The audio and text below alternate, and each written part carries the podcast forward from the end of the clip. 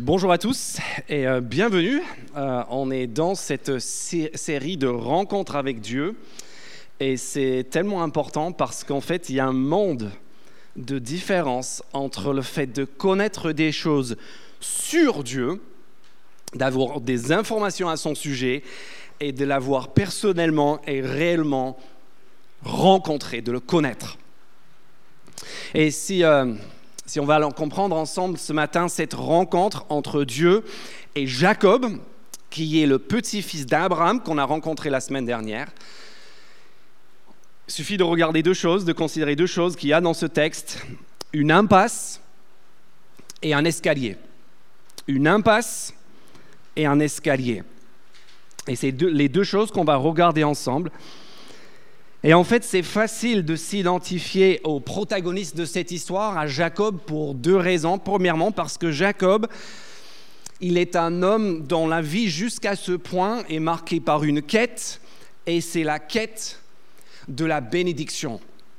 C'est la quête du bonheur, c'est la quête de la satisfaction, c'est la quête de la réussite. C'est juste quelqu'un comme nous tous qui, qui, qui veut être bien qui veut mener une vie heureuse, épanouie et prospère. Et j'imagine que vous avez tous, que nous avons tous notre propre définition, notre propre nuance. C'est quoi une vie prospère? C'est quoi une vie réussie? C'est quoi être bien? Mais dans le fond, c'est cet objectif qu'on vise et Jacob, il est l'homme qui recherche cet objectif-là. Mais le deuxième, euh, deuxième point de contact entre Jacob et nous, c'est que Jacob, il se doute comme nous tous, si on est là ce matin, il se doute, ou peut-être qu'il sait même intellectuellement qu'il y a un lien entre cet état de bénédiction, cet état de prospérité, ce fait d'être bien, il y a un lien entre cet objectif-là et Dieu.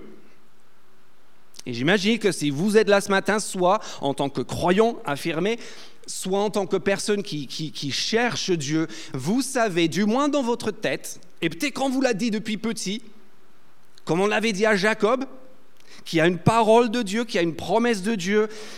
Et en fait, ce qui se passe dans cette rencontre, c'est que Jacob, qui se trouve dans l'impasse, à cause d'une connaissance de Dieu qui reste théorique et abstraite, trouve l'escalier qui mène vers tout ce dont il a toujours rêvé grâce à une rencontre avec Dieu.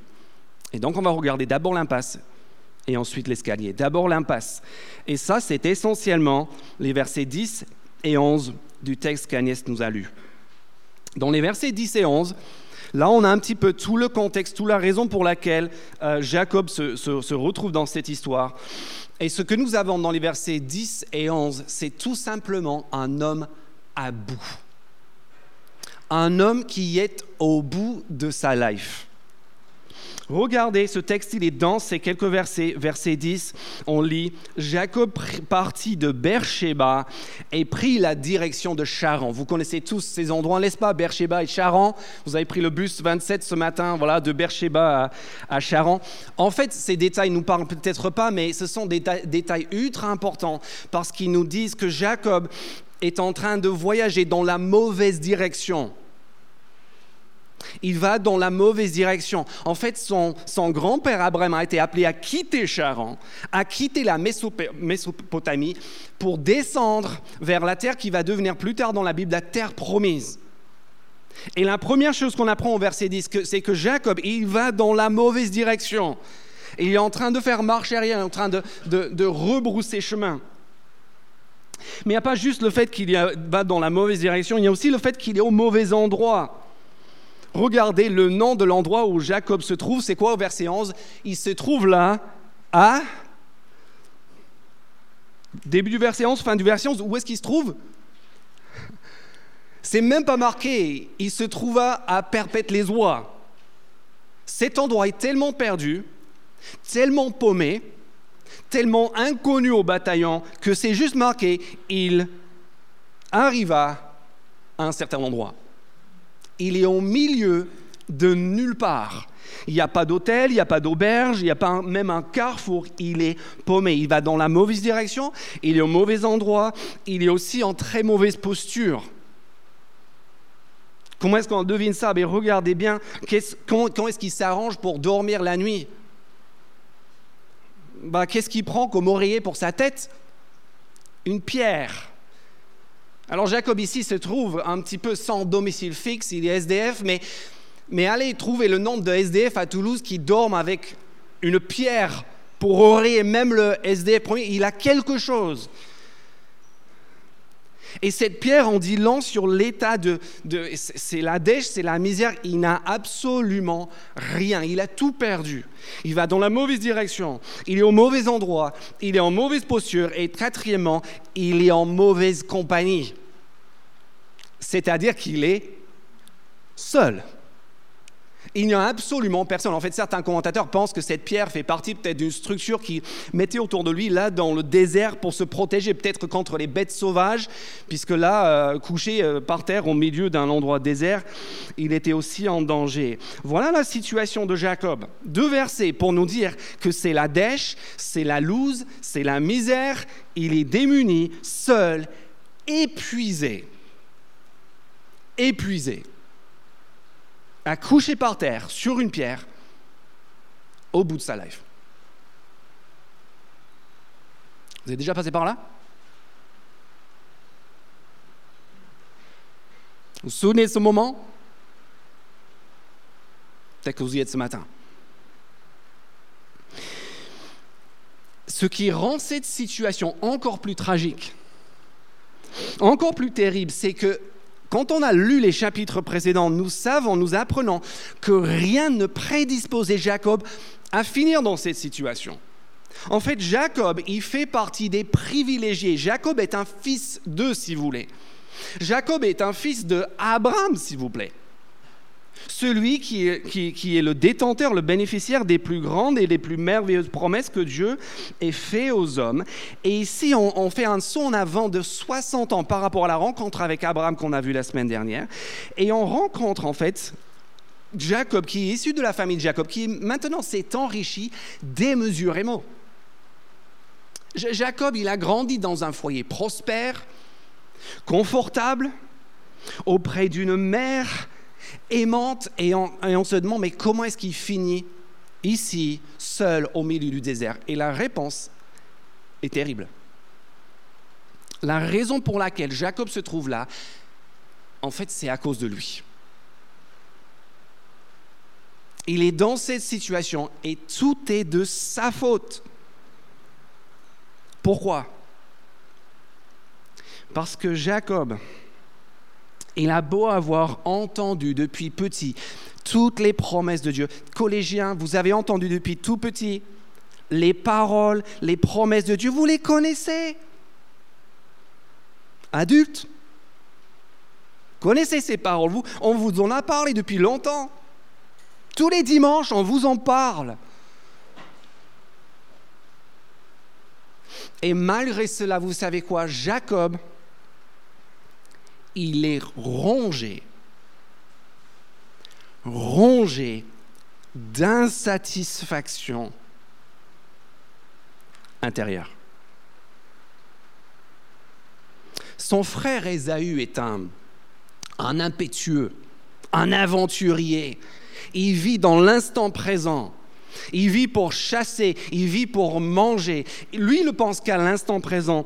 Mais Jacob, c'est le contraire. Jacob, c'est un casanier, c'est un calculateur qui passe sa vie sous les tentes, près de sa mère, à se creuser la tête et à se poser cette question.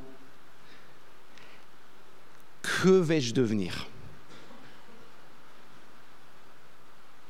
Il passe sa vie à faire des plans, à faire des projets, à affiner sa réflexion. Qu'est-ce que je vais faire? C'est quoi le bon plan? C'est quoi le bon projet? C'est quoi le bon chemin qui va me mener vers cette bénédiction, vers ce bonheur? Il se pose constamment ces questions, mais qu'est-ce qui me manque? Est-ce que vous êtes comme Jacob?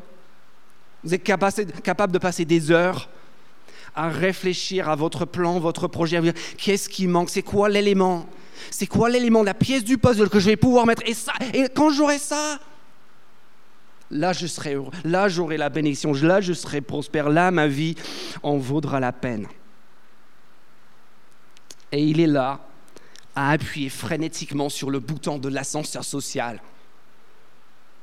Il, veut que ça vienne le chercher. En fait, même à sa naissance, ceux qui connaissent l'histoire de la naissance de Jacob, à la naissance, en fait, il a un frère jumeau, Ésaü, et quand il sort du ventre de sa mère, vous savez ce que Jacob est en train de faire?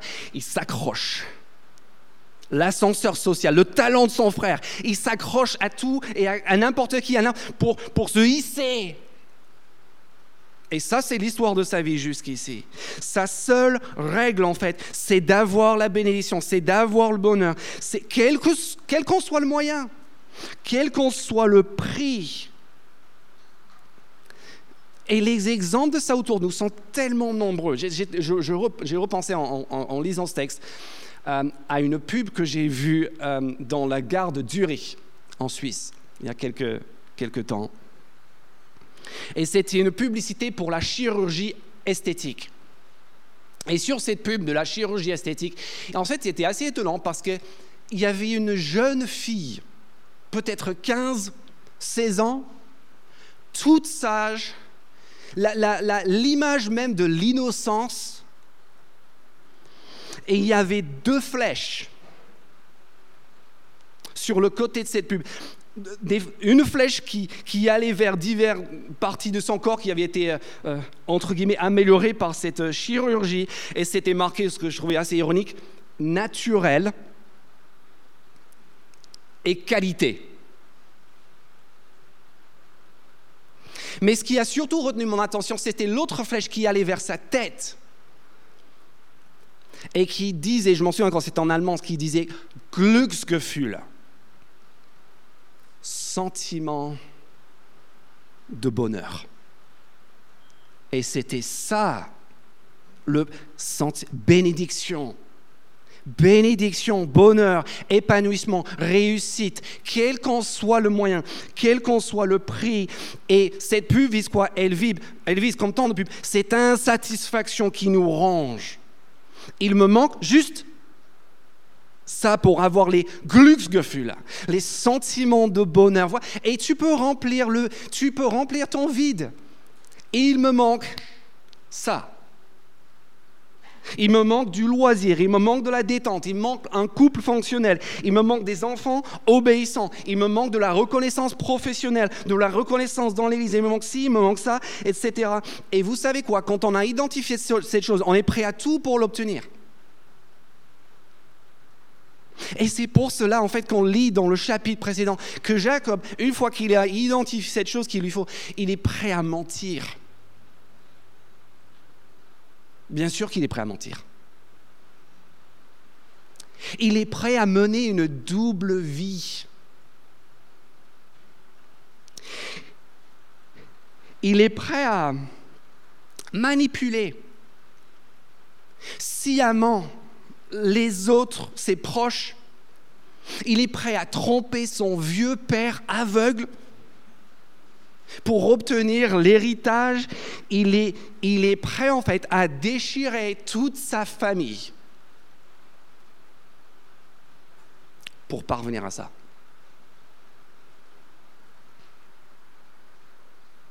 C'était, c'était quand votre dernier mensonge?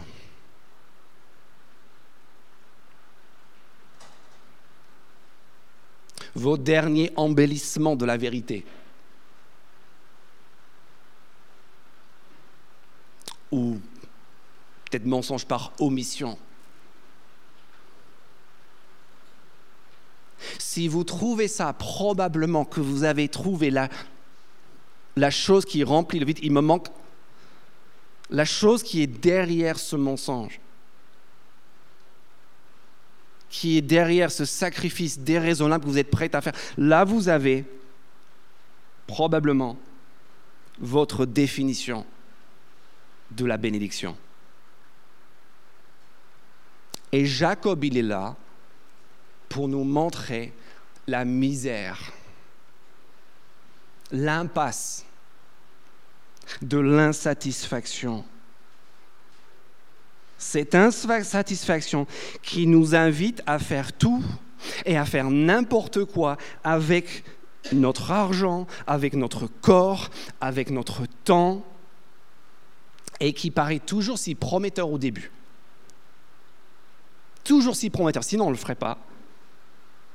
Et qui finit, vous êtes peut-être assez expérimenté dans la vie pour le savoir, qui finit tôt ou tard ici, versets 10 et 11, dans l'impasse. La mauvaise direction, le mauvais endroit, la mauvaise posture, la mauvaise compagnie. Seul, sale, démuni et épuisé. Des fois, c'est dès le lendemain matin. Des fois, il faut trois mois, dix ans, attendre que les enfants soient grands, ou peut-être juste d'arriver à la fin de sa vie. Mais tôt ou tard, on, on la trouve, cette impasse.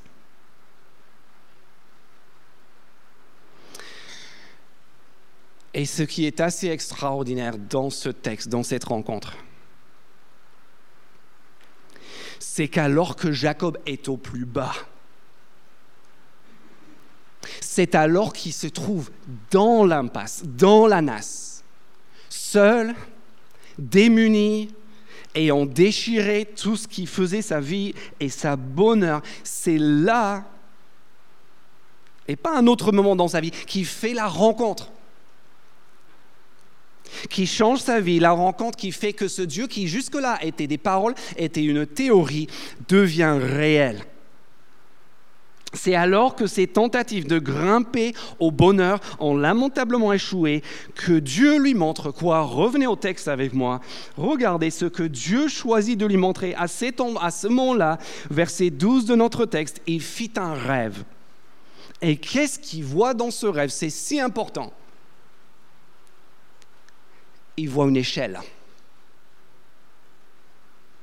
Il voit un ascenseur, il voit un escalier. Tout ce qu'il a cherché toute sa vie, qui était appuyé, regardez bien, sur la terre d'une part, et dans le sommet d'autre part, toucher le ciel. Toucher le ciel. Les anges de Dieu lui-même montaient et descendaient par cette échelle Dieu lui montre quoi? Dieu lui montre la chose, l'escalier, l'échelle qui relie le ciel et la, le, ciel et la terre et qui lui offre du coup à cet instant-là un aperçu de splendeur et de majesté et de beauté que lui, il n'avait même pas pu imaginer. Cette vision, elle est juste époustouflante. Et il est important parce que cette vision, cette échelle franchit l'écart qui est béant entre l'écart béant d'insatisfaction entre sa condition et son aspiration. Et je parie qu'il n'y a personne ici ce matin qui ne vit pas quelque part dans sa vie le même écart béant entre la réalité de notre condition et nos aspirations, ce que l'on désire. Et regardez bien verset 13. Le début. Qui se trouve? Qui se tient sur cette échelle? C'est ça qui est incroyable. Qui se tient sur cette échelle Ce n'est pas Jacob. Ce n'est pas un homme, c'est marqué l'Éternel se tenait au-dessus d'elle. Et là, en fait, il y a un débat entre les experts en hébreu, dont je ne fais pas partie. Et en fait, parce que la préposition au-dessus d'elle, ça pourrait être au-dessus de Jacob, ou ça pourrait être au-dessus de l'échelle. Et moi, loin de moi, je ne prétends pas euh, pouvoir euh, euh, distinguer, ça, ça divise les plus grands esprits. Mais dans les deux sens, ce n'est pas si important. Parce que que Dieu soit en haut de l'échelle ou que Dieu soit descendu en bas de l'échelle pour se poser au-dessus de Jacob, le message est sensiblement le même. Et le message, c'est que ce Dieu, le Dieu de la Bible, Le Dieu dont on parle toutes les semaines le Dieu qu'on chante, le Dieu qu'on prie, ce n'est pas, il n'est pas le Dieu qu'on pense. Il n'est pas le Dieu qu'on pense. On est convaincu. Au fond de nous, dans notre cœur, on est convaincu que Dieu est un Dieu. Oui, il y a une échelle. Vous savez qu'il y a une échelle. Il faut venir le dimanche. Il faut lire sa Bible tous les jours. Il faut faire PEPS découverte. Et ensuite, il faut servir. Et ensuite, et ensuite, et oui, a une échelle. On sait que Dieu nous met une échelle et on doit gravir les échelons pour espérer un jour parvenir à la bénédiction. On pense tous. Et même si on nous a dit que c'est le contraire, dans notre cerveau, on revient toujours sur ce rail qui nous dit que oui, il y a une échelle et c'est à nous de la gravir. C'est à nous de, de la monter. Et Dieu haut, il dit, voilà, vas-y, essaye monte vers moi. On verra comment tu t'en sors, mon petit. Et la première chose que Dieu révèle à Jacob, c'est que c'est tout le contraire.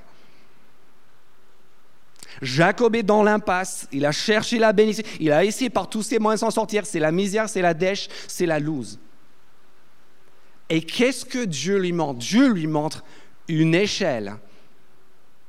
Et c'est l'échelle que lui a mis en place pour lui-même relier le ciel et la terre, pour lui-même relier l'écart béant d'insatisfaction entre notre condition et nos aspirations. Et il fait cela pas, pas à condition qu'on soit sur son 31. Vous avez vu ça? Pour qui est-ce que Dieu fait ça? Dieu ne le fait pas pour un chrétien bien habillé le dimanche. Non, il le fait unilatéralement sans que Jacob ait demandé ou recherché quoi que ce soit, alors que Jacob est un escroc, un menteur, un pécheur notoire.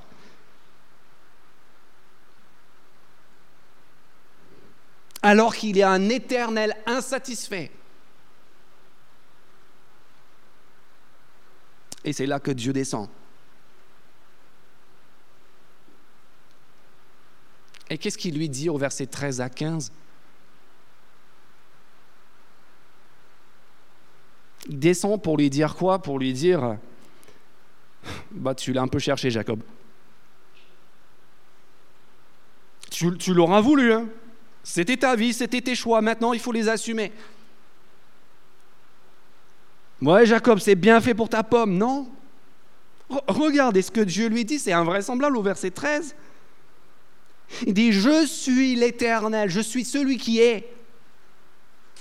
Le Dieu de ton grand-père Abraham, le Dieu d'Isaac, donc son père, la terre sur laquelle tu es couché sans même un oreiller. Cette terre où tu te sens en danger et démuni, cette terre, je vais te la donner à toi et à ta descendance. Verset 14. Et d'ailleurs, ta descendance sera pareille à la poussière de la terre. Jacob n'a pas l'ombre d'une descendance. Jacob, il est brouillé avec tout le monde, avec sa famille, il a tout perdu. Et descendance, qui sera d'ailleurs une bénédiction pour toutes les nations Fin du verset 14 et verset 15. Je suis moi-même avec toi, je te garderai partout où tu iras.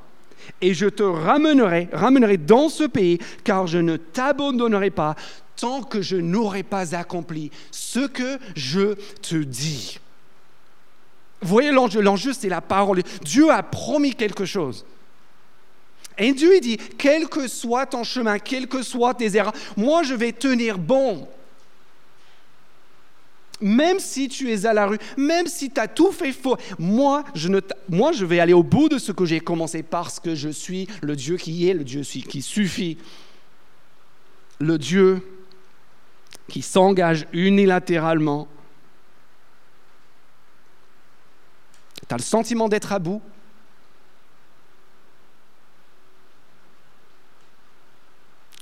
Moi, je commence tout juste à m'échauffer.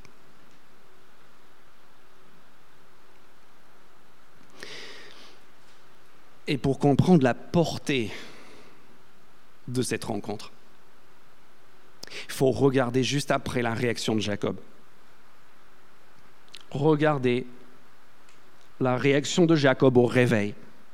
Verset 16. Il y a deux choses dans cette réaction. D'abord, il y a la peur. Jacob se réveille à verset 16 et se dit, c'est certain, l'Éternel est dans cet endroit. Et moi? Moi, je ne le savais pas. Verset 17. Il eut peur. Et il dit que cet endroit est redoutable.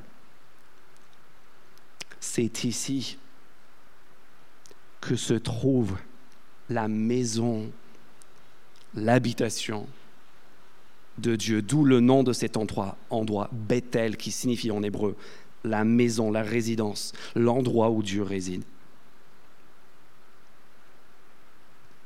Jacob ne se réveille pas de cette rencontre, de cette vision avec Dieu, avec une chaleur dans le ventre. Il ne se réveille pas en se disant Youpi, j'ai fait une vision.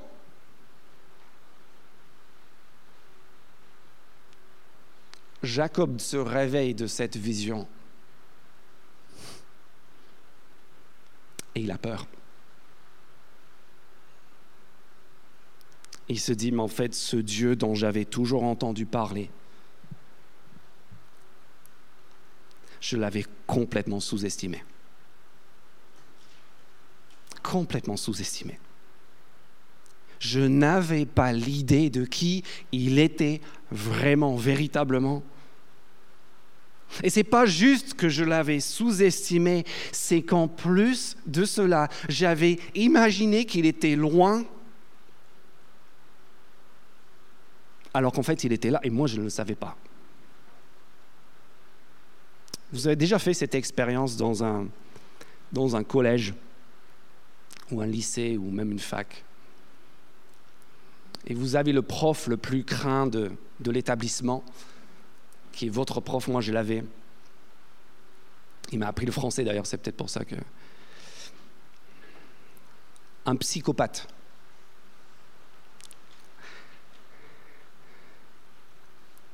Et tout le monde se moque de lui dans son dos. Mais si de près ou de loin tu le fais devant lui, tu... T'es mort.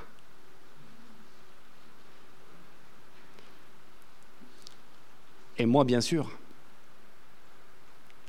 Un jour, quand il était en retard pour le cours, j'ai, fait mon imitation qui était appréciée de l'assistance. Seulement, derrière la vitre, comme ici, sauf qu'il n'y avait pas de... Il était là. C'était mon instant Bethel. J'ai eu peur.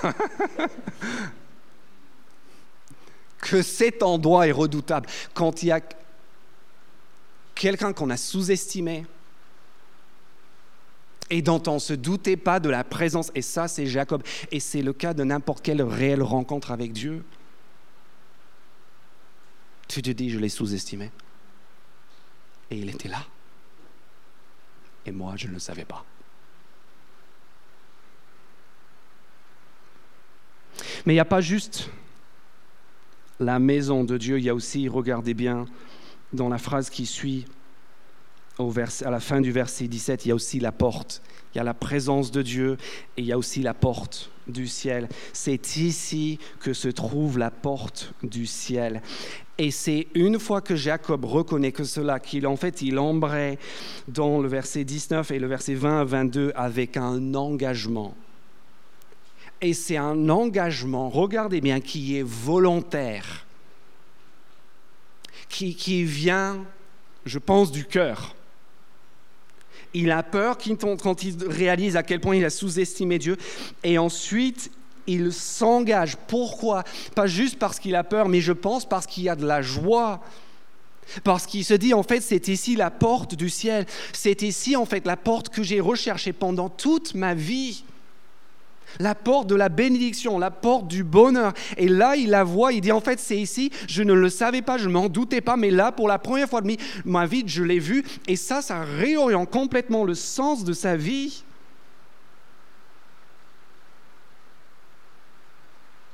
Et c'est au sujet de cela que Jean Calvin, sur ces deux aspects, de la majesté de Dieu et de la, joie qu'il y a à pouvoir accéder à sa présence qui dit ceci. Il dit, il est vrai que la majesté de Dieu qui se manifeste ici doit nous donner de la crainte afin que tout genou se plie devant le Christ et que toutes les créatures le révèrent et l'adorent et que toute chair se taise en sa présence. Mais, mais, son image douce et aimable y est en même temps peinte afin que nous sachions que par sa descente, le ciel nous est ouvert et les anges nous sont rendus familiers.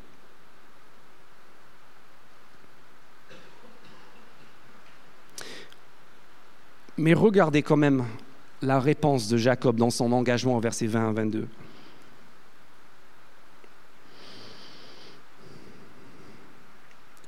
Il vit tout cela et puis il dit au verset 20, il fait un vœu, il fait un engagement. Et il dit ceci, si Dieu est avec moi et me garde pendant mon voyage, si il me donne du pain à manger, des habits à mettre, et si je reviens en paix chez mon Père, alors l'Éternel sera mon Dieu. Cette pierre dont j'ai fait un monument sera la maison de Dieu, et je te donnerai donc à Dieu la dîme, 10% de tout ce que tu me donneras.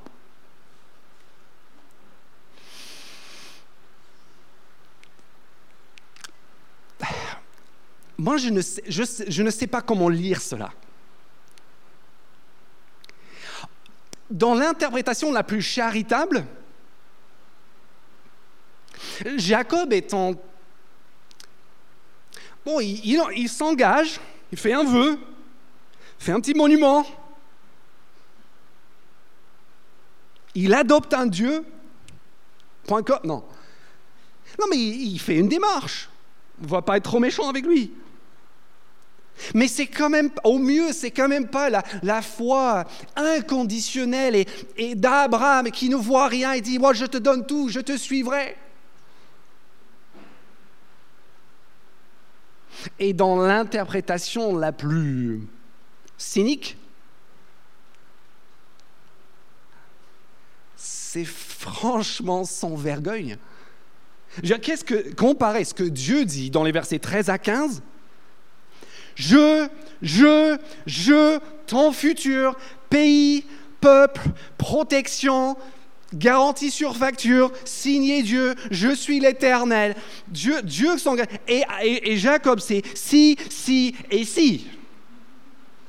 C'est conditionnel. Et puis il dit aussi, oh, au fait, eh, eh, pour ma note de frais, j'ai besoin d'un peu de pain, j'ai besoin d'un peu d'habits. Et voilà, et si tu réussis le test Dieu, fin du verset 21, vas-y, je adopte un Dieu.com, tu pourras être mon Dieu. Et d'ailleurs, tu auras une petite place dans ma vie et tu, auras 10%, vas-y. Bon, c'est toi qui m'as tous les te, je te rends 10%. Je, euh, tu ne peux pas demander mieux que ça.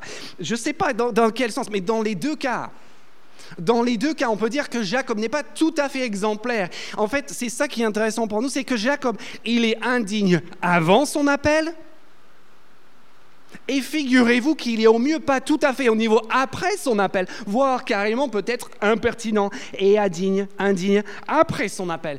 Et là, j'aimerais vous dire, je ne suis pas en train de vous dire, recevez l'appel de Dieu, faites n'importe quoi et ça va bien se passer pour vous. Parce qu'en fait, l'histoire de Jacob commence ici. Et si vous poursuivez la lecture, vous allez voir qu'il y a une autre rencontre avec Dieu qu'on n'aura pas le temps de faire dans cette série, qu'on fera une autre fois, qui est absolument remarquable, où Jacob a une posture qui est radicalement différente. qui est prêt à lutter avec Dieu, qui est prêt à se laisser handicaper, blesser par Dieu, afin d'obtenir ce que Dieu peut lui donner dans sa grâce. Mais ce que je veux qu'on remarque ce matin, c'est que Dieu est prêt à commencer quelque chose ici. Il est prêt à commencer à s'engager, à montrer l'échelle, à descendre à quelqu'un qui franchement n'est pas au niveau ni avant ni après l'appel. Et je pense que ça, ça doit nous encourager. Ça veut dire que qui que tu sois ce matin, où que tu en sois dans ta quête de bénédiction, dans ta quête de bonheur, quelle que soit la médiocrité de ta prestation de dans la semaine, nous avons ici un Dieu qui, malgré tout cela, unilatéralement, montre une échelle et fait des promesses et s'engage pour des gens franchement pas terribles. Je ne sais pas si vous en connaissez des gens franchement pas terribles. Moi, j'en connais au moins. Et ce qu'on doit voir ici, ça s'appelle en fait la grâce. C'est la faveur imméritée, la bonté imméritée et gratuite de Dieu déversée sur des êtres comme vous et comme moi, qui ne sont pas meilleurs que tous les autres Toulousains, parce que nous sommes dans l'église ce matin, qui sommes à la même enseigne, au même niveau à cette exception près, c'est que quelqu'un nous a montré une échelle. Quelqu'un nous a montré un escalier.